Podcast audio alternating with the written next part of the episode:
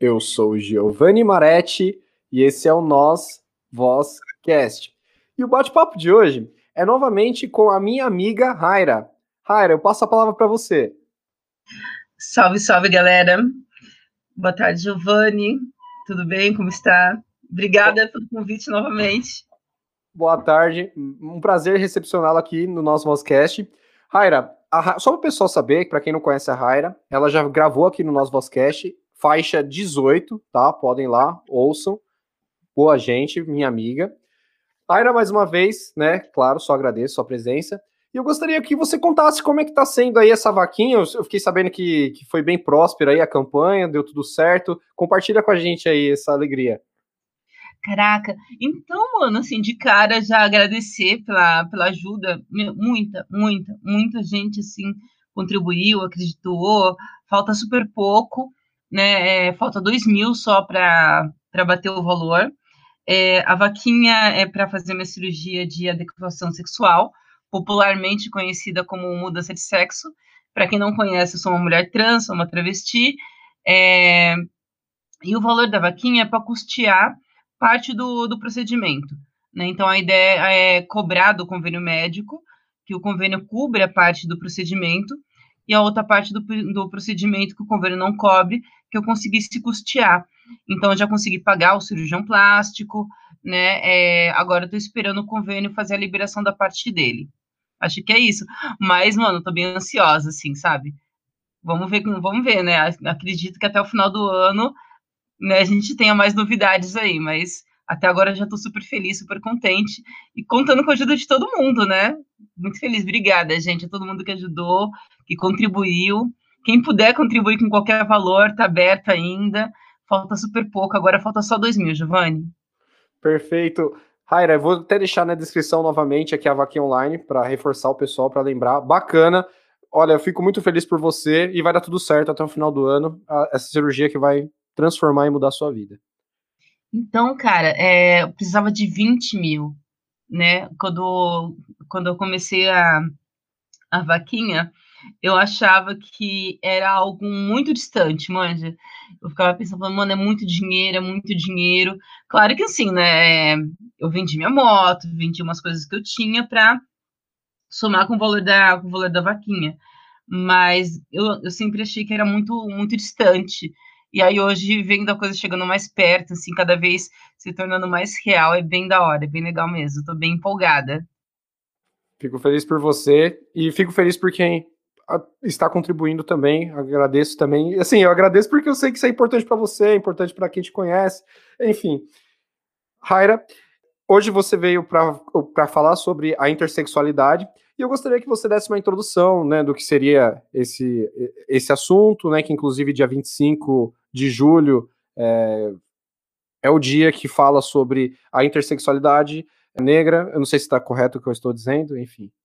Então, vamos lá. É, o, o dia 25 de, de julho é o dia escolhido para colocar em pauta a luta da mulher preta, latino-americana e caribenha. É, porque dentro do, do que a gente chama de do, do, feminismo, do corpo feminino, a gente sabe que tem a, o que nós chamamos na, na sociologia e nas ciências humanas como geral de interseccionalidade, né? Ou seja, é, esses corpos são corpos femininos? São, né? Mas eles perpassam por existências que, em algum nível, têm as suas particularidades. É, da, mesma, da mesma forma que uma mulher preta sofre com, com, com machismo, a mulher branca também sofre. Mas, dentro desta sociedade, o, a, além dela sofrer com o machismo, ela sofre também com o racismo né? Essa discussão da interseccionalidade chamada, inclusive, acho que é muito massa que a gente divulgar também, já peço licença, Giovanni, para divulgar a Marcha das Mulheres Negras de São Paulo. Né? Elas puxam esse bloco a nível nacional, e aí quando a gente está falando da luta da mulher preta, latino-americana e caribenha, a gente está querendo dizer, olha, e a mulher indígena? Né? E a mulher sul-americana, né, que carrega particularidades, né, e essa mulher brasileira ou essa mulher é, americana é, afrodescendente, né, né? Só para dar um exemplo do que a gente chama aqui de interseccionalidade, é, enquanto a primeira onda do movimento feminista, a gente está vivendo hoje a terceira onda, está discutindo ali o, o direito ao voto, o direito a acessar o mercado de trabalho, as mulheres pretas já estavam no mercado de trabalho. As mulheres pretas já eram as cuidadoras, as mulheres pretas já eram as faxineiras, as mulheres pretas já eram, já eram enfermeiras, é, cozinheiras, então elas já estavam no mercado de trabalho. A discussão dessas mulheres eram, olha, precisamos de outras condições de trabalho, né? Então, discutir o feminismo também hoje, na terceira onda do feminismo, a gente entende que é necessário discutir a partir de uma lógica de raça, classe, classe obviamente que gênero, mas dentro dessas especificidades do que a gente chama de feminismo, né? Então, tem uma série de programações que começa agora essa semana, vai até a, o final da, da semana do dia 25, que é um, se não me falha a memória, é um sábado, deixa eu até confirmar aqui, é domingo. Uma série de programações para discutir essa questão, né, da mulher preta, da mulher indígena e da mulher sul-americana. Muito interessante. Obrigado, por, inclusive, por estar tá, é, divulgando aqui, né, falando sobre esse assunto. Quando eu li o, o livro da Angela Davis, né, Mulher, Raça e Classe, ela vai dizer sobre isso, né, sobre as particularidades que existem na, entre mulheres brancas, negras, né, no, no, no, caso ela vai falar sobre os Estados Unidos, sobre os homens também, homens brancos, homens negros, e tem muito dessa coisa de, eu percebo que é um, que muitas vezes o movimento ele acaba ficando um pouco sectário, né, em alguns setores, né, também a gente nunca pode generalizar nada, e um, um movimento ele é composto por diversas frentes, diversas pessoas com diversos é, pensamentos e linhas de, linhas políticas, né? Mas muitas vezes eu acabo percebendo que às vezes um discurso feminista ele acaba ficando um pouco é, se restringindo somente à mulher, né? Assim, somente às particularidades femininas.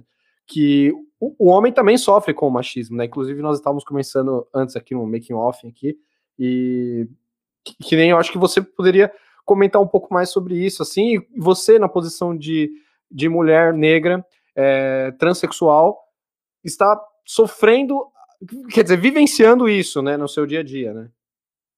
Então, mano, sim, porque é o seguinte, né, o, o machismo ele é ruim para todo mundo. É, eu costumo, eu costumo dizer, é, tem um autor norte-americano, que é o Stuart House, é, ele, ele discute muito esse lance, tem um livro dele que é Quem Precisa de Identidade. É, estamos num momento histórico que a, que a discussão da identidade ela está em pauta, né? Ou quando a gente vai falar de identidade, a gente está querendo dizer, olha, o que sou?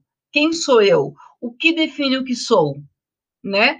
E aí, quando a gente faz essa pergunta, Giovanni, a primeira coisa que a pessoa me, que me responde fala, não, eu sou eu, né? Eu sou eu e sou um indivíduo, uma, eu, sou, eu tenho a minha existência dentro de uma, de uma particularidade que é só minha.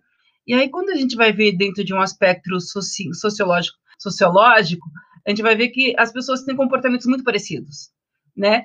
É, isso leva a gente a pensar que, de alguma forma, é, esse comportamento, ele também, ele é, não vou dizer moldado, mas ele vai sendo disputado socialmente.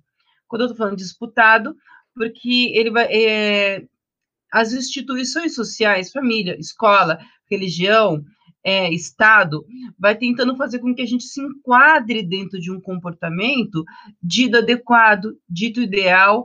É, isso constrói uma relação binária de sociedade, onde o homem tem um espectro de existência e a mulher tem um outro espectro de existência, manja? É, como assim? Então, o homem é o racional, o homem é o forte, é o ponderado, o que sobra para a mulher? O oposto disso. Então, se o homem é racional, a mulher é afetiva. Se o, se, o, se o homem é sério, a mulher é alegre. O homem é o desorganizado, a mulher é o quê? É a organizada. Tá tirando, irmão. Cada um que vai cuidar das suas gavetas, né? Esse papo não vai lavar uma louça, parça. Vem com essas ideias, não. É... né? E é claro que isso é ruim para o homem também, né? Porque nem todo maluco, nem todo cara vai se encaixar dentro desse espectro, né? Tem vários, vários caras que são todo arrumadinho, é, se arruma, é, se perfuma, se depila. Isso não faz dele menos homem, né? É, é claro que assim a geração de vocês já lida um pouco melhor com isso, mas ainda tem um pouco de machismo, né? É, a minha geração, um garoto se depilar é, seria colocar em xeque a masculinidade dele. Jamais um garoto se, se depilaria. Né? A geração de vocês lida um pouco melhor com isso, e as futuras gerações já estão é, um pouco melhor com isso, né, cara? Mas essa discussão não está ligada só à existência do feminino. Existem vários grupos hoje que vêm discutindo a masculinidade. Né? Eu vejo muito mais grupos de homens, de homens né, negros, pretos, discutindo as suas existências do que a, a masculinidade no geral. O que é interessante, porque se as mulheres estão nessa discussão, a, as gays, as trans, as bi e a sapatão também estão nessas discussões, por que, que os homens cisgêneros não estão? E aí, quando a gente vai ver que o, o homem que não está nessa discussão, né? Eu até, até colocaria aqui: será que é o homem branco, cisgênero e padrãozinho? Nunca saberemos, né? Mas, mas o fato é que essa discussão ela, ela interfere, né? Porque a gente vai vendo que as mulheres cada vez mais conseguem se colocar dentro dos espaços. E isso, de alguma forma, afeta os homens. Quando você traz essa questão do sectarismo, eu fico com muito medo de quando as pessoas me trazem o discurso de lugar de fala, manja, Giovanni? Sim, a questão da representatividade, que inclusive, eu, quando você citou o Stuart Hall, é, ele fala um pouco disso, né, sobre, a, a, no livro dele, é, que ele fala sobre a pós-modernidade. Uhum. É, identidade, como que é? Identidade cultural na pós-modernidade. Isso mesmo. Então, porque, olha que louco, só mulher pode falar de feminismo? Se for, é, se for só mulher falando de feminismo, nós temos um problema muito sério, né? Não, porque é uma questão humana. O que a gente pode, o que a gente tem que entender quando Angela Davis, é, Jamila Ribeiro, até o próprio Stuart House, é, Judith Buster, é, me falta aqui mais vários outros autores vêm trazendo essa discussão no lugar de fala. Ninguém fala que outra pessoa além daquela pode falar. O que a gente está dizendo ali, que lugar de fala é da onde parte o discurso. Entender quem fala é primordial para a gente entender o que está sendo dito. Porque quem fala, fala de um lugar. Não significa que um homem branco, cisgênero, não possa falar de, sex de sexualidade não posso falar de transexualidade, não posso falar das questões LGBTQIA. Mas a gente olha para esse cara e fala: opa, é um homem branco, cisgênero, falando da questão. Até onde essa sensibilidade é verdadeira? Até onde é, o que esse, esse, esse, esse indivíduo traz não está não tá mal intencionado. É, não, não, nem digo mal intencionado, mas não está camuflado dentro de valores, visões de mundo, ideias pré-concebidas que ele já tem. Manja. Sim, sim, né? entendi. É, não sei se você tem visto, mas tem circulado bastante alguns textos que é pelo direito de ser branco, cristão e heterossexual. Mas isso daí sempre foi um direito garantido. é a primeira vez que eu, que eu vi isso aí, o cu caiu no chão na hora. Porque, falando, mano, quanta vergonha alheia, né, gente? Peraí, o seu direito já está contemplado, né? Porque tem um, um espectro dentro da sociedade que entende da seguinte forma: já que eu não posso discutir essa pauta, estão então querendo atacar a minha existência Discutir o feminismo não significa que a gente quer acabar com a existência masculina. Discutir a questão da negritude não significa que eu quero exterminar os, os brancos. Pelo contrário, eu quero dar um beijinho com os brancos ainda. Mas, não, olha a palma inteira. E não é isso. O que a gente quer aqui é acabar com a mesa, né? Mudar a hierarquia. Não é colocar a mulher como, enquanto centro da dominação social, política, econômica. É dizer, olha, É possível a gente construir uma outra forma de existir dentro dessa sociedade, onde as opressões não sejam tão profundas? Ou que a gente possa viver dentro de uma proximidade de mais igualitária, mais igualitária? Sim, sim, eu entendi. Né? É, onde as pessoas possam exercer suas vontades, é, ficar com quem quiser, do jeito que quiser, da forma que quiser, sem que tenha é, travas e impedimentos é, de caráter social que façam com que elas fiquem isoladas, né? Não se sintam parte das coisas, né? Sim. O, quando você estava falando de sectarismo, eu fiquei pensando o quanto que a. Estou dando um dado bem empírico aqui, tá? Um, não um dado acadêmico.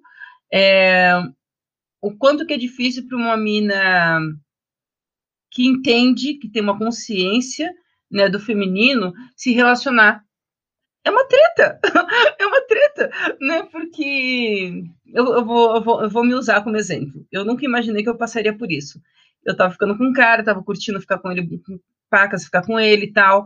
E aí, mano, você me conhece, né? Então, eu sou uma, uma mulher pequena, né? Pra quem não me conhece, eu tenho 1,60m, sou baixinha e tal. E eu gosto de usar brincos grandes, eu gosto do meu cabelo black bem armado. E aí eu encontrei ele, Giovanni, eu tava com decote, e aí ele reclamou do decote. E aí pouco dava para fazer com decote. Desculpa, eu tô aí... rindo porque é estranho ainda reclamar disso. É, cara. Aí depois ele reclamou do tamanho do meu brinco. Aí eu tirei o brinco. Aí ele reclamou do meu cabelo. então ele tá reclamando de você já. Aí já, já, é, já tá contra. Não, aí já tá demais, né? Então, cara, mas a hora que eu percebi, eu tava com uma blusa cobrindo o decote. Moletom. É, a hora que eu percebi, eu estava sem o brinco gigante, mas eu estava com um brinquinho pequeno, porque foi ele que deu de presente. E a hora que eu percebi, eu não estava com o meu black armado. Ou seja, você está deixando de ser quem você quer ser por alguém que tem algum tipo de frustração na cabeça dele lá, sei lá. Entende? Né? Então, olha, olha, olha o nível de, de, de complicação, né? Dessa como que essas relações vão se construindo, né? O cara não está disposto a se discutir, ele não está disposto, ou está disposto até a página 2, e esse livro vai até a página 1000, é, a se repensar, a pensar em como ele lida com o corpo feminino, e ainda impõe. E aí, na, na mesma semana, eu vi uma chargezinha aí, eu terminei com esse maluco, que era o seguinte, né? O mano chega para mim e fala: Ai, você usa batom muito forte, usa um batom mais fraco é, uma, isso rodou no Facebook. Aí depois ele olha para ela e fala assim, ah, mas você podia usar uns vestidos mais longos. Aí ela usa os vestidos mais longos. Aí ele, ah, você podia alisar o cabelo. Ela vai e alisa o cabelo.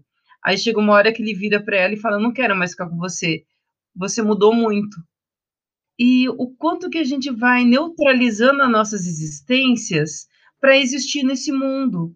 Da mesma forma, os, os manos, o, o quanto o quanto os caras, e aí a gente de novo está falando de lugar de fala, porque eu não sou, não, não habito um corpo masculino, não me identifico com masculino, e estou aqui discutindo o corpo masculino. Estou discutindo a masculinidade aqui também, né? Quando eu falo de feminino, eu estou discutindo a masculinidade. Quantas coisas os caras teriam vontade de fazer e não fazem por medo? Quantas vontades os caras têm, têm e não conseguem fazer por conta do machismo? Que está ali Sim. em cima do ombro. Não, e vai desde coisa pequena, assim, desde roupa, desde coisa que às vezes os caras. Que nem, ó, eu conheci um amigo aí recente, foi, foi, foi agora, assim. O cara pinta unha. Né? Uhum. E, tipo, ele falou, mano, é, eu sempre tive vontade de pintar unha. Só que eu não sou gay, entendeu? Não, não, não é por isso que eu saio agarrando homem por aí. E tipo uhum. assim, eu pinto a unha, eu quero pintar a unha. Eu falei, mano, eu acho que você tá certo, velho. Você quer pintar unha, você tem mais que pintar a unha mesmo, entendeu? Dependente tá do que. Bem, né? Tá, tá tudo... tudo bem, aí é poucas. Que da hora que o maluco pinta unha, gente. Eu acho que é isso. Né? Homens podem ser homens pintando a unha, homens podem ser homens tendo cabelo comprido, fazendo xuxinha, né? É, essa masculinidade precisa ser repensada, né? E o quanto o feminismo é... E aí a gente voltando nessa relação binária, cada, cada passo que a mulher dá para frente, eu fico pensando que assusta mais os homens. O que, que você acha? Eu acho o seguinte, é, tem um motivo financeiro por trás disso, que o homem ele se sente meio que ameaçado por uma questão financeira, e ao mesmo tempo ele também tem um, um medo de perder algo que ele sabe que foi construído ao longo de muitos anos, assim, né? Uma posição de privilégio que muitas vezes foi construída com, com muita. É, com uma longa história aí, né? E sim, eu acho que pode assustar alguns, alguns homens, sim. Eu não me assusto porque eu sei da minha vida, eu sei onde, onde é que eu estou, que, que eu, onde, onde é que eu posso chegar, né? Eu, mas eu acho que tem um pouco disso, sim. Eu acho que, uh, que os caras, no, no, geral, têm um pouco de medo disso, né? Ou achar que, que, o, que a mina pode trocar ele com, por, com muita facilidade, porque mulher emancipada é um perigo, né?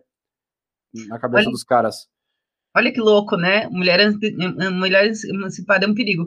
Porque o cara, ele tá educado a entender que a mulher tem uma dependência econômica, psicológica e psíquica.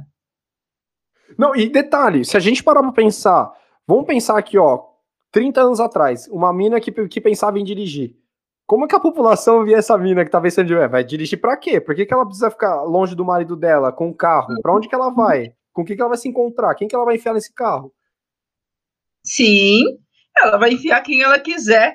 E tomara que ela enfie várias pessoas. Mas... né? Tomara que ela enfie várias pessoas. Claro que ela, desde que ela queira. Se ela não quiser enfiar ninguém, ela que não enfie ninguém. O carro é dela. Mas pensando que, mano, é, é, assusta, na, na minha leitura, tá, Giovanni? Assusta, porque que lugar esse homem vai ocupar agora? E aí, assusta, porque ele precisa repensar o lugar dele nessa sociedade. Repensar o lugar é doloroso, repensar o lugar é se repensar, é se reprojetar. É, é abrir se... mão. É abrir mão dos privilégios. E, mano, ter privilégio. Só, só, uma coisa, só uma coisa. Eu tô conversando esse assunto aqui, não sou perfeito, não, tá? Só, só tô inteirando aí algo que já é unanimidade e tal, né? Não tô dizendo que eu sou perfeito também. Também não, tem vários erros, gente. Acabei de colocar um aqui, né? Eu não tô me gabando né? Mas quem me conhece sabe o quanto que eu sou uma pessoa brava, gente. A hora que eu percebi que eu, que eu tava escondendo o meu, decote, que eu tava trocando brinco, que eu tava usando meu cabelo de uma forma que eu não uso, pra ficar, pra ficar com maluco, eu falei, mano, o que que tá acontecendo aqui, né? É, eu me recordo de uma outra cena, Giovanni, eu sou professora, né? Então eu transitei na sala de aula, né? Então eu fui professora de Giovanni, inclusive, né? E quando fui professora de Giovanni, eu já transitava, mas ninguém sabia, não era, não era algo público, né? Mas eu vivi uma vida de cosplay ali, Giovanni, né? E acho que nem, nem sei se todo mundo, quantas pessoas sabiam, mas era um número bem restrito. Eu, por exemplo, não fazia ideia. Sério? Olha que louco. E aí, mano, a gente vai, a gente vai percebendo, né? É, o quanto é difícil a gente nos reprojetar dentro desses espaços. É, recentemente, isso no ano passado, no começo da pandemia, eu odeio usar sutiã. Eu odeio. Eu acho que as, as sufragistas não sofreram à toa para agora eu, mulher trans, travesti, é, usar sutiã. A mina que se sente à vontade usando sutiã, é isso aí, irmã. Se joga, vai lá e compõe o sutiã mesmo e coloca aquele bem bonito. Mas eu não gosto, cara, me machuca, manja. E aí, decidi que não usarei sutiã. Cara, eu fui para a escola, acho que foram mais de cinco professoras que vieram para mim falando assim, professora, mas será que não que é legal você entrar na escola com essa blusinha? a fiscal de roupa a fiscal de teta, parça. Não é nem fiscal de roupa, é fiscal de teta. Né? Não, aí, eu, aí eu, professora, mas qual o problema? Eu estou vestida, né? Inclusive com uma blusa parecida com a de fulana. Mas fulana está de sutiã. Nossa, meu Deus, cada coisa. Falei, Não, e o mais engraçado é que você foi reprimido por uma mulher, né? É, mas ser mulher não faz dela né, não reprodutora das lógicas do machismo. Ela não, ela não pode ser a opressora, mas ela reproduz as lógicas. Ser gay não faz da. Tá aí os gays que votaram no Bolsonaro, gente. O Bolsonaro subia no palanque e falava: vou matar viado, e matou. Né? Mas um monte de viado subiu lá em cima e falou: não, vou votar no Bolsonaro sim, ele é um cara legal. Né? Um monte de mulher, inclusive, né, talvez esse seja um dos. Depois do processo da redemocrática brasileira, talvez seja um dos, dos governos com menos mulheres em espaços de comando, né? Claro que o pico disso foi no governo de Dilma, Dilma Rousseff, mas em todos eles, desde o Collor até agora, é, acredito eu que seja o governo que tenha menos mulheres em espaços de comando. Não estou nem dizendo ministras, mas no primeiro escalão do, do governo. Né, no governo da Dilma foi quase um periquitério, né, gente? Foi fantástico. Né? Nunca na história desse país teve tantas mulheres na, na, na linha de frente de comando, né? É, mas, é? mas só, só, uma coisa, é, ah. esse lance também de das mulheres também ocuparem algum cargo e tudo mais, né, em posição de poder, a gente tem que ver também, tipo assim, vamos colocar uma mulher lá, mas tem que ser uma mulher que atenda os interesses das mulheres, né? Porque, por exemplo, às vezes se ela também é mulher e tá lá atendendo interesses de, sei lá. Da mulheres, né, cara? É, se, for isso também, aí então não adianta nem ter mulher. Então, assim. Da, Damares, a Damares aparece lá e fala: olha, o problema das meninas elas estão sendo estrupadas porque elas estão sendo, tão andando, andam sem calcinha. Irmã, a mina pode andar pelada. Isso não justifica o cara invadir o corpo dela. Manja. E a gente sabe que, olha que louco, né? É, a Damares, ela cabe muito dentro desse quadro. É uma mulher, é uma mulher que milita, não é de hoje, se você for pegar o histórico de Damares, ela está nos bastidores da política institucional brasileira desde os anos 90. Mas ela tem uma leitura onde né, a mulher ela não, ela não tem essa autonomia. O problema do mundo é a mulher. Né? O problema do mundo não é, não é o homem escroto que vai lá e invade o corpo da menina.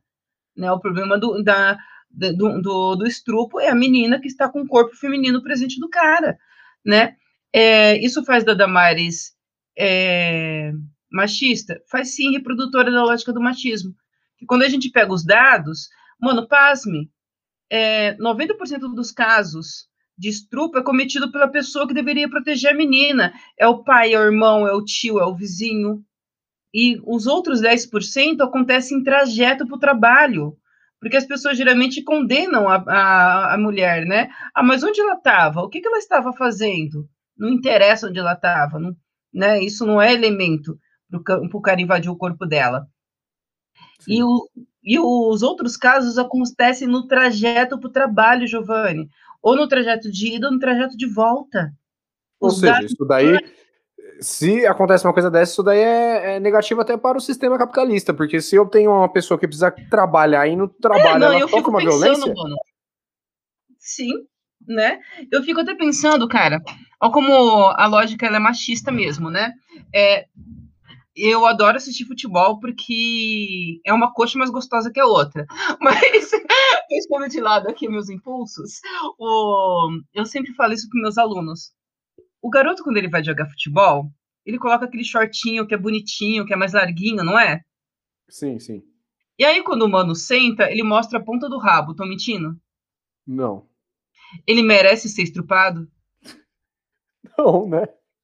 Então, parça, né? Por mais que eu goste de futebol, acho aquele shortinho uma delícia, os caras deveriam continuar usando aquele shortinho, mas tá aí, né? O cara pode usar, ele pode andar sem camisa e a menina não pode andar sem sutiã. O que a gente está discutindo é que um corpo, enquanto, olha de novo a relação binária, enquanto um corpo é educado para ser livre, o outro corpo é, educado para se privar e cuidar da privacidade do outro. Esse corpo é o corpo feminino. É, enquanto o corpo. Talvez esse seja um dos elementos, e aí a gente poderia até marcar uma conversa, já me convidando aqui, para discutir o afeto, porque, olha que louco, as relações. Não sei se você já leu Os Homens São de Vênus e as Mulheres São de Marte. Não, nunca li é bem interessante esse livro, e tem vários outros livros também que é bem interessante, porque o corpo masculino e o corpo feminino, eles são construídos socialmente, socialmente falando, dentro de, de espectros de existência, né? Então, enquanto o, o corpo masculino, claro que isso está mudando, e da hora que está mudando, ele é construído para ser livre, o corpo feminino, ele é construído socialmente para ser a cuidadora, para assim, ser a mãe, para ser aquela que, que, que vela pelo sono, que cuida quando está doente, né? É, para ficar com um cara só. E o cara não.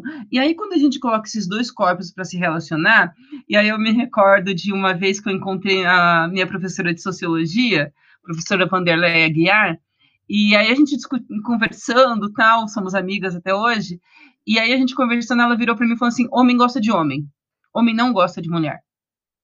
Aí eu, what? Nela, é. Fala, o homem, quando ele vai jogar bola, ele gosta de jogar bola com quem, Giovanni? Com o homem, né? O homem, quando ele quer beber cerveja, ele quer beber com quem? Com o homem. O homem, quando ele quer fazer rolê, ele quer fazer rolê com quem? Com o homem. Entende? Né? Então, tudo que tá ligado à diversão, à liberdade. E às vezes, por exemplo, tá passando uma mina na rua, ele vai mexer. Se ele tá com outro cara no carro, é pro outro cara ver. É pro outro cara ver. olha que foda. Né? Então, essas relações, de novo, olha como que o machismo interfere, inclusive dentro das nossas relações afetivas. Porque em nenhum momento a gente é estimulado, né, a não só desejar o corpo feminino ou o corpo masculino enquanto toque, enquanto até isso é muito prejudicial, né? Até isso é muito muito duro nessa sociedade. O quanto a gente estimula o toque? Em, em qual nível a gente estimula esses toques? Eu costumo toque sempre... no próprio corpo, você fala? Em tudo, em tudo, porque é, quando a gente fala em, em, em, sexo, então, mano, essa discussão vai para além, né? Porque o sexo está muito para além de, né? Não é só chegar e meter. É, é, não é só pau e buraco, pronto, já que você abriu, não é só pau e buraco. Mano, tem pescoço, tem mão, tem boca, tem, é, tem nariz, tem pescoço, tem virilha, tem joelho, tem perna, tem uma infinidade de terminações nervosas, né, que podem ser estimuladas. Recentemente, eu estava lendo uma pesquisa, acho que é uma, uma tese de, de doutorado de uma professora da, da PUC São Paulo, que produz muita coisa a PUC São Paulo, é, que ela falava que vem crescendo o número de homens heterossexuais, né, que vem estimulando o ânus. Olha que interessante. Como assim? O, o heterossexual estimulando o ânus, ele mesmo sozinho ou ele com outra pessoa? Independente. A pesquisa fala que ele está estimulando essa, essa parte do corpo que também é uma área erógena. Se a gente fosse pensar nisso há 20 anos atrás, esse cara seria rotulado, caracterizado como gay. É, que eu acho que essa, essa pesquisa não seria nem possível de acontecer, porque mesmo que o cara estivesse fazendo, ele não ia falar, né? Não, a pesquisa tá rolando. Pesquisa não, não, tá... tô falando, antigamente, ela não seria nem ah, possível não. de ser feita antigamente não aconteceria, não aconteceria. Até mesmo porque levantar essa questão já ia ser um absurdo, ah, você tá me tirando? É, o cara que tem medo de fazer o exame do dedinho, que nem existe mais, gente. Não, né? Desculpa, se a pessoa tá com, tá com medo de fazer o exame do dedinho lá pro do, do câncer de próstata, né? É, pô, é, eu acho que já a fragilidade já vem antes de chegar lá, né? Exato. Aí que tá tudo com toda a questão da, da fragilidade do corpo masculino. Né? Tá, olha, olha, olha o espectro dessa sociedade. A gente precisa discutir isso. E aí. Eu, eu... Raira, Raira eu vou, vou, vou, perguntar uma coisa para você. Não sei se. Outro dia eu estava pensando sobre isso. Ah. É, tem um sujeito. Enfim, não, não vou dar muitos detalhes, mas tem um setor da população, não sei se você concorda com isso, hum. que às vezes ele vai, vai procurar uma travesti hum. porque ele acha que é algo que está mais próximo de, de uma mulher e hum. que talvez não fique estranho para ele ir atrás de um homem. Você acha que isso é real? Você acha que isso existe? Eu acho que tem um elemento, um elemento que é o seguinte. É, é, são alguns pontos. Fato, isso, isso sim. Né, é, vou dar um exemplo, né? Eu tenho várias amigas que lidam bem com, com pau. Eu acho que não tem problema nenhum de ser uma mulher com pinto. Né, já que a gente está discutindo aqui essa possibilidade de ter outras formas de existência, porque mulher é só aquela que não tem pinto. Eu não me sinto confortável e tudo bem, mas várias outras amigas se sentem confortável, né? E por que não? É, eu fico pensando, né, que converso muito com várias amigas que inclusive estão na prostituição, né? Eu, eu sou uma curva fora da eu estou fora da curva, né, mano?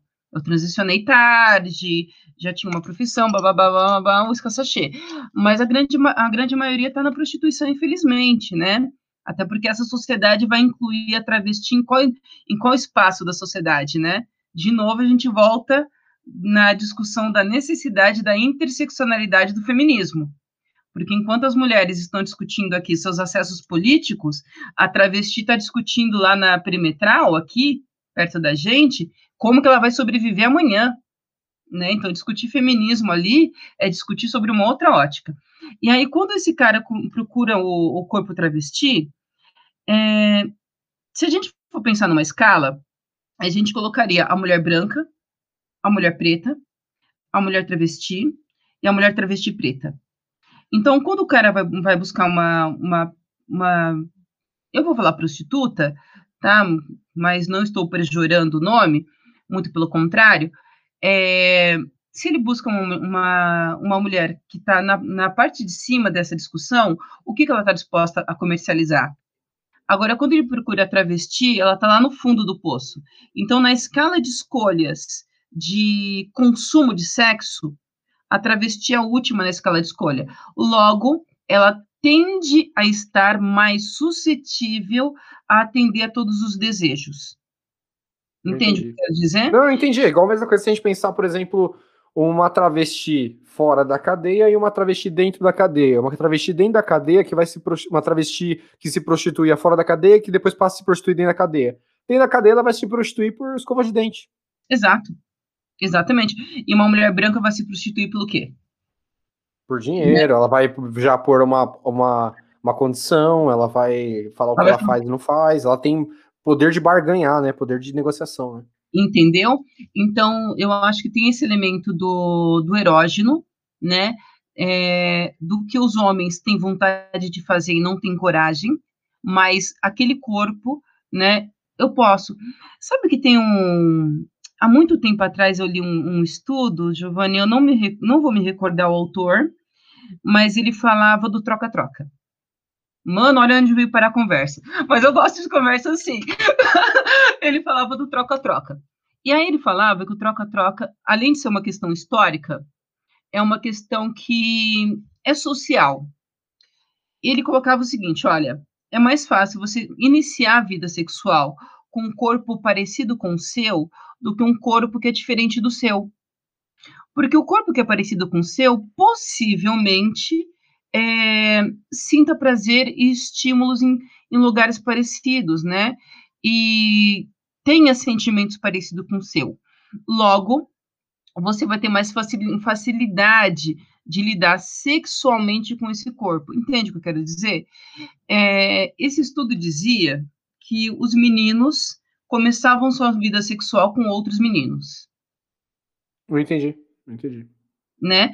É, e é claro, se você perguntar para qualquer cara hoje em dia, ele vai falar que nunca fez troca-troca na vida, né? Mas quando a gente vai olhar a histórica, né? Ali, depois de alguns copos de cerveja, a galera vai se soltando e vai, acaba falando alguma coisinha. Isso acaba trazendo de novo para o aspecto do, do corpo travesti, né? Da, da, da mulher trans. Né? E esse fato tem um filme do. Ai, gente, como que é o nome do autor? Ai, o, filme é fantástico, ele fala de liberdade sexual, um filme brasileiro muito bom. Ai, eu não vou lembrar o nome do filme agora. Que é o seguinte: a mulher ela tem vontades e aí o humano tem dificuldades. E aí ele vai abrindo, ele vai abrindo, ele vai abrindo, até que chega uma hora que eles combinam um sexo com outro humano. O sexo quando era com a, a esposa e outra mulher, estava suave, mas quando. Mas, mas peraí, esse aí não é os normais? Não, não. Desculpa, porque tem uma cena assim lá. Não, não é os normais. É muito bom esse filme, gente. É com aquele cara que faz o papel do. É, o... é com Pedro Cardoso esse filme. E aí, cara, olha, a hora que ele olha o corpo masculino, ele sente uma vontade monstruosa de tocar o cara. E aí ele tá ali na brincadeira, tá no ping-pong, tá no jogo, ele pega o maluco e chupa o maluco. E a mulher dele entra em crise. Inclusive, ele entra em crise. Aí, em um dado momento, eles um vira pro outro e ela fala: Você é gay? Se você for gay, tudo bem, mas só não me engana mais. Aí ele vira pra ela e fala assim: Não, mano, eu não sou gay, mas eu nunca tinha visto. Né? E a hora que eu vi, eu senti vontade, e eu fiz né? E olha que louco, né? O quanto é uma sociedade cheia de tabus, né? Por que, que o cara não pode é, experimentar o corpo masculino? e, de, e entra dentro desse aspecto que dentro da população LGBTQIA+, o, o bissexual sempre foi negligenciado. Quando eu tinha mais ou menos a sua idade, a sigla era LG, não era GLS, gays, lésbicas e simpatizantes. O simpatizante entrava o bissexual, que é o cara com era o cara confuso. Aí é o cara que não sabe que é gay, que não sabe que é hétero, ou é o cara mal intencionado, que é gay, mas não consegue se assumir para a sociedade, então ele performa-se enquanto simpatizante. Hoje a gente tem uma leitura mais clara disso. Não, mano, o maluco é bi, ou ele é pan, né? Ele se sente prazer pelo corpo masculino, pelo corpo feminino, ou ele sente prazer por pessoas, e tá tudo bem, né? Ainda bem que a gente tá caminhando, né, mano? Sim, é... eu acho que, acho não, atualmente, é, eu, todas as possibilidades eu acho que estão mais acessíveis para todo mundo, assim. Tanto para cara que quer ficar com mulher, mulher que quer ficar com o cara, o cara que quer ficar com outro cara, a mina que quer ficar com outra mina. Eu acho que agora tá tudo muito mais fácil, assim, né? Eu acho que nós estamos, pelo menos, é, ainda tem muita coisa para que tem que tem que ser modificado. Eu acho que ainda nós, o momento ele ele é próspero, assim. Não sei se você entende o que eu quero dizer. O momento é um momento que eu acho que abre muitas possibilidades para muita gente. Eu acho que é, as pessoas estão conseguindo ser o que querem ser, assim. Eu acho que está mais fácil agora. Então, eu, eu também concordo. Eu acho que tem muita coisa ainda para a gente avançar, porque quantas, quantas professoras na sua escola, Giovanni é professor, né? É, assumem que são bi. Quantas professoras na sua escola assumem que são lésbicas? Quantos professores na sua escola assumem que são viado? Bom, até agora eu não tenho nenhum conhecimento de ninguém. Né? E você acha que não existe? Tem um estudo que fala o seguinte: que de cada três pessoas, uma. Olha isso, de cada três pessoas, em um estudo de uma universidade britânica, de cada três pessoas, uma ter um comportamento não binário ou um comportamento não hetero, é, heterocentrado. Se a gente está falando de três, significa que da sua roda de amigo, alguém aí está né, tá um pouco confuso. Não, se não for eu mesmo, tô zoando, mentira, não sou eu, mas não, se fosse eu falaria. se não for eu mesmo.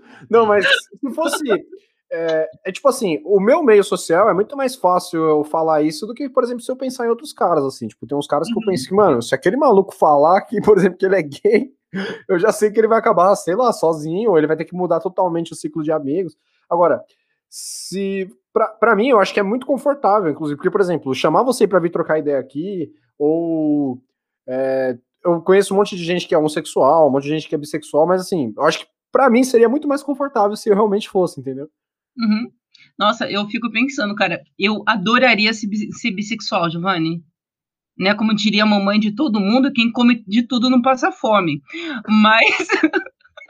come de tudo não passa fome. É verdade, gente. Você vai no rolê, não tem homem, tem mulher, se não tem mulher, tem homem, tá tudo bem. Não dei conta. Eu já tentei ser bi, não dei conta, né? Então, vou, vou continuar aqui no meu papel de heterossexual mesmo, tentando não ser tão tão tão dentro do padrão assim da heterossexualidade, né? Que é uma outra discussão, porque as pessoas me perguntam muito, né? Ah, isso já aconteceu várias vezes. Uma uma vez um, um ex-namorado foi me buscar na escola, aí a professora olhou para mim e falou assim: "Nossa, ele nem parece, né?" Eu falei: "Nem parece o quê?" Aí é, cara. Nem parece. Ele nem tem cara, né? Ele nem tem voz. É, eu falei, mas como assim? A gente não parece o quê? Com que tipo de, né, com que tipo de ser essa mulher acha que eu me relaciono? Ela pensou que ia ver um golfinho? quem, quem ia aparecer aqui, né? Caramba. Essa louca se relaciona com que tipo de ser, né? Eu falei, como assim? Ah, não parece que ele fica com. Não parece que ele é gay, né? Eu falei, tá, mas ele não, ele não se identifica enquanto gay. Se ele é. se identificasse enquanto gay, da hora. Mas ele, ele, ele se identifica como hétero. E aí como ela... é que você sabe que ele é gay, né? Tipo. É. Aí ela, ela virou assim e falou assim: mentira! Ele se acha hétero. Eu falei, é. Eu falei, vamos pensar da seguinte forma. O cara que fica comigo, ele olha e ele vê uma imagem feminina, né? É, por, mais, por mais que eu tenha por enquanto aí da pipi, né? é, o cara se interessa por mim pela, pela, pela figura feminina e não pela figura masculina. É, logo, ele se identifica como feminino, logo, ele se entende hétero. Ele poderia se entender gay, ele poderia se entender bi, mas quase sempre o cara que é gay, ele se interessa pelo corpo masculino.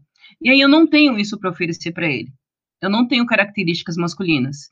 Eu, tenho peito, tenho bunda, tenho perna, né? Então, o que, ele, o que ele deseja, o que ele busca enquanto outro corpo, eu não tenho. Eu adoraria, gente. Tem vários monos gays aí que são tão gatinho, pegaria fácil, mas os caras não querem me pegar. Vou fazer o quê? Vou brigar? Deveria, mentira. As travestis estão discutindo nesse momento se elas como e se elas têm direito a se relacionar. Como que o cara vai ser lido e olha que eu estou dando um exemplo do cara que foi me buscar na escola, né? É, como que o cara vai ser lido sendo visto como uma mulher trans? Uma travesti? Que é, dependendo, que no caso, assim, nem as, as próprias mulheres, no caso, assim, alguns, em alguns casos, podem reprimir ele também, né? E assim, não vão aceitar ele dele ter negado essa situação de, de, de ficar com uma mulher cisgênero, né? Entende? Né? É... Olha que louco. E eu tô falando da mulher, que era que era que é um, que é um setor assim que ele é mais compreensível, né? Em, algum, de alguns casos, né? Não, não tô generalizando nada, mas não sei se você concorda com o que eu tô falando. Virem, né? Olha o Sim. medo. Se você fizer um rolê hoje, segunda-feira, depois das sete da noite, na industrial, você vai ver a quantidade de mano que vai estar tá ali. Gente, para quem não conhece, a Avenida Industrial é uma avenida, é um, na, aqui da, da cidade de Santo André, onde as meninas vão fazer programa, né, a, a, as trans, as travestis da região, todo, toda cidade tem o seu polo, né, e o nosso polo fica aqui na Avenida Industrial. E você vai ver que tem vários caras ali. Posso falar? Né? Tem um amigo que hum. suposto uhum. hétero que vai lá. E uhum. se você for ver quem é o cara, é o cara que tá sempre zoando os outros com coisa de travesti. Tipo, e aí, você vai pegar um travesti? E aí? Até que vazou que o cara anda, anda, anda é, indo atrás das minas que estão lá no, no, na industrial, travesti.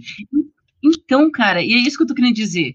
Isso não faz desse cara menos hétero. Não, sim, mas acontece que assim, é, o medo que o cara tem de ser descoberto faz com que ele faça esse tipo de brincadeira o tempo inteiro para esconder a sexualidade que ele tem, entendeu? Então, isso, isso nem, nem, nem para citar Freud, mas para citar um elemento histórico, o fascismo é muito bom nisso, né? O fascismo, ele culpa o inimigo daquilo que ele produz. O, estou dizendo isso porque o governo Bolsonaro, ele tem traços é, fascistas, né? E aí ele passa o tempo inteiro acusando os outros daquilo que ele faz. E aí, quando a gente vai falar da, dessa moralidade, dessa sociedade é, judaico-cristã brasileira, né? A gente passa o tempo inteiro tendo esse tipo de prática. A gente culpa o outro por coisas que a gente tem vontade de fazer. A gente aponta no outro coisas que a gente, no, no mais fundo no, do nosso espectro, da nossa existência, a gente morre de vontade de fazer. Sim, entendi. Tem, tem, tem um exemplo que eu gosto muito, que é quando as pessoas viram, é, ainda bem, né, graças a deusas, isso tem diminuído. Cara, eu me recordo de um amigo que ele se assumiu, se assumiu gay aos 35 anos de idade. Aos imagina, 35 Imagina o que, que o cara não sofreu para chegar no, no auge dos seus 35 anos de idade e falar sobre isso. Exato. E aí, quando ele se assumiu, né? Nós éramos de uma roda de amigo que eu já me assumia, já me colocava, tal, né? E aí eu falei, mano, mas como que você não se sentiu à vontade de falar isso pra gente? Porque não era só a gente, tinha toda uma, toda uma sociedade atrás. Tinha o trabalho dele, é, tinha a família, a, a, roda, as outras rodas de amigo qual ele faz parte, né? Então, é um bojo de atmosfera que interfere muito na decisão dessa pessoa. E aí ele virou para mim e falou assim: ah, eu não queria ser igual o Miguel. Miguel era um amigo nosso, né, comum, que estava casado com um amigo nosso, que era bem mais novo que ele. Miguel era um homem de 64 anos. Miguel era avô, só havia, só havia passado a vida inteira casado com uma mulher cisgênera, pai de não sei quantos filhos, possivelmente mais de quatro, avô de uma galera, e aí, a hora que ele se, se enxerga sexagenário, ele olha pro rolê e fala, mano, deu, deixa eu viver minha vida. Manja? E aí a gente fica discutindo aqui o quanto dessas vidas são roubadas até hoje, o quanto da, da do feminino é roubado até hoje.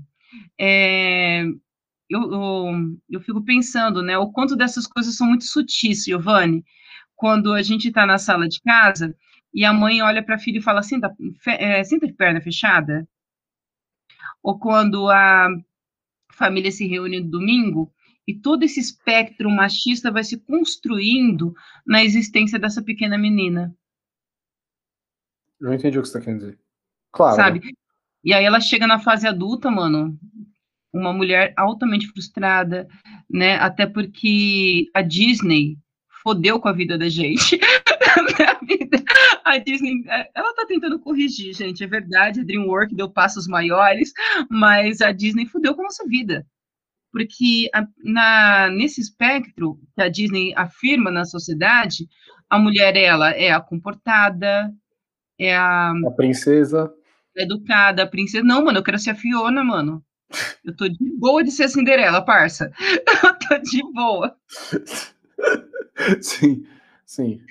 Você, assistiu Desencantada? Ou Desencanto? Não, não, não, Ah, Desencanto, já, já assisti, já assisti. Desencanto. Mano, se for pra eu ser princesa, eu quero ser aquela. e tem várias por aí. né? E aí, essa nova onda do feminismo traz isso em pauta, né? Fala, olha, a gente pode ser mulher, mas a gente pode tomar cerveja, a gente pode ser mulher. É, esse feminino ele pode existir em outras esferas, né? É, inclusive, a gente pode fazer até uma discussão, Giovanni, de, do quanto que isso é opressor quando a gente olha para as nossas mães. Quando ela engravida, ela deixa de ser mulher, cara. Sim. Ela deixa Sim. de ser mulher, ela não se maquia mais, não estou querendo dizer que se maquiar é uma coisa extremamente. Mas é que ela vai perder valores de vaidade, que, a, que ela meio que é, tem aquela coisa de. Eu vou usar um termo meio ruim, tipo, ah, não tô mais no jogo, né? Não tô mais no mercado, né? Assim, tipo, Exato. no sentido de. Eu não tô mais. É, é, não é mais para mim essa coisa de, de manter a vaidade, de me cuidar, não. Agora é pra minha não, família. E, de fazer rolê e de transar, sabe? Mano, se a mulher se divorciar, né? E se ela tiver um filho, fudeu. Você vai ver que essa mulher só vai voltar a tentar experimentar a vida depois que, se, que essa criança tiver de, quase com 20 anos. Que, Olha tipo, o tanto Parece que dessa... pegou uma cadeia, parece que pegou 20 anos de cadeia. Exato, né? Olha que ruim. E aí tem, isso tem várias teses também, né? Que fala sobre o. Ai, gente, a teoria do ninho, do ninho vazio. Porque aí, cara, esse cara vai embora um dia. Essa mina, a qual essa mãe dedicou décadas da sua vida, vai embora. E aí o que resta para essa mulher? E às vezes é uma pessoa, uma figura que às vezes nem vai cuidar dela e não vai abrir mão dos objetivos dela para cuidar dessa mãe. Exato. E até uma discussão, né, cara? é, o quanto que a gente constrói essas possibilidades de sociedade, né? É, onde essa filha possa coexistir, cuidar da mãe, né? Ou que a sociedade permita outras possibilidades dessa mulher se autocuidar. É, mas o que está em jogo aí também é o quanto a gente cria um estereótipo que o corpo feminino tem que se enquadrar para poder existir nessa sociedade. Ela é mãe, então ela é mãe, ela deixou de ser mulher, ela deixou de ser amante, ela deixou de ser trabalhadora, ela é mãe, sabe? Né? Ela, ela pode coexistir dentro disso tudo, mas a sociedade também vai cobrá-la, né? Fala, como assim uma mãe tá indo pro rolê? Quem, com quem você tá deixando seu filho? Fala, é o maluco, o maluco não pode cuidar dela? O maluco não pode ficar com essa criança quando eu vou ali no samba? É. O maluco, o maluco não pode ficar com essa criança durante uma noite, gente, pra eu ir, no, pra eu ir ali no funk e balançar minha raba. Sim. E, e qual é o problema da mãe balançar a raba? Né? De e novo. Também, e também tem outra coisa, né? Que outro dia eu falei na sala de aula, né? Eu tava comentando sobre o movimento feminista e tal. Que é um assunto que, que, mesmo que às vezes causa um conflito em sala de aula, é um assunto que as pessoas gostam, assim, é ou para criticar ou para falar bem, mas é um assunto que mexe muito, assim, pra, é um uhum. assunto que que ele rende, né? Tanto que nós estamos falando sobre isso é, e, e, tem assunto aí para a gente ficar o dia inteiro. É, eu falei para eles, eu falei, gente, vamos pensar no meu caso. A, as nossas mães, ela, ela, muitas vezes ela faz tripla jornada de trabalho. Porque, por exemplo, para eu chegar aqui nessa sala de aula para falar com vocês, alguém teve que lavar essa roupa aqui. Essa roupa não, não, não foi não, não, ficou, não foi a máquina de lavar que fez sozinha, né? E às vezes a gente acaba esquecendo que tem essa figura que acaba virando, parece que é uma, uma figura de empregado, de escrava, né? Não é nem empregado, que nem remunerado é. Ah, e você fez eu pensar numa coisa aqui muito polêmica. Posso? Claro, joga na roda. É polêmica. Pode eu tenho uma amiga anarquista, feminista, inclusive está na França agora, e se aproximando do movimento anarquista francês, e a gente conversa muito, e uma de nossas conversas ela virava para mim e falava: a verdadeira puta é a mãe. Pesado. Pesadíssimo, né? Porque é o seguinte, parça, a mina que tá lá vendendo o corpo em troca de dinheiro, ela tá, ela tá exercendo o, o, seu, o seu direito econômico de comercializar seu, o, a sua força vital, a sua vida, porque o trabalhador ele comercializa a vida. A força de trabalho dele é a força vital da vida dele. Essa mulher está comercializando o corpo dela, então ela está comercializando ali sua força vital. É, e essa, e essa troca é uma troca econômica. Ela diz: olha, minha hora custa tanto, e aí o maluco decide se ele vai pagar ou não, se vai ter uma barganha ali, se vai ter uma negociação, mas esta relação ela é econômica. Agora, a mulher, claro que, né, salve aí as mudanças sociais, ela lava, passa, cozinha, cuida do maluco, e transa com ele quando, quando o cara está disponível. Em troca de quê? Em troca de abrigo e comida. Nossa, pesado, forte. Né? É, mas a Disney convenceu a gente de que isso é amor, parça. Desculpa, eu tô suave com a Disney. Eu tô suave. Pesado, não, é, não, agora foi pesado. Raira, tem, tem mais alguma coisa que você gostaria de dizer? É... Nossa, acho que poderia, a gente poderia encerrar com essa. Não, eu acho que tá da hora, tá da hora, sim. Eu acho que é, acho que é isso, né? Eu acho que só para frisar, né, que a gente tem uma necessidade de fazer a discussão do feminismo, do feminino, sim. Isso não significa que a gente quer neutralizar o masculino, pelo contrário, mas que o masculino também se repense, que o masculino também se é, se reprojete dentro dessa sociedade até porque a gente quer viver com os caras do lado, né? A gente não quer uma sociedade que não tenha os manos, não, não é uma troca de opressões, mas é a gente caminhar para uma sociedade onde as opressões não existam, ou se existam, existam numa, numa escala menor. E aí queria encerrar com uma frase da, da Rosa Luxemburgo, que ela fala o seguinte, né?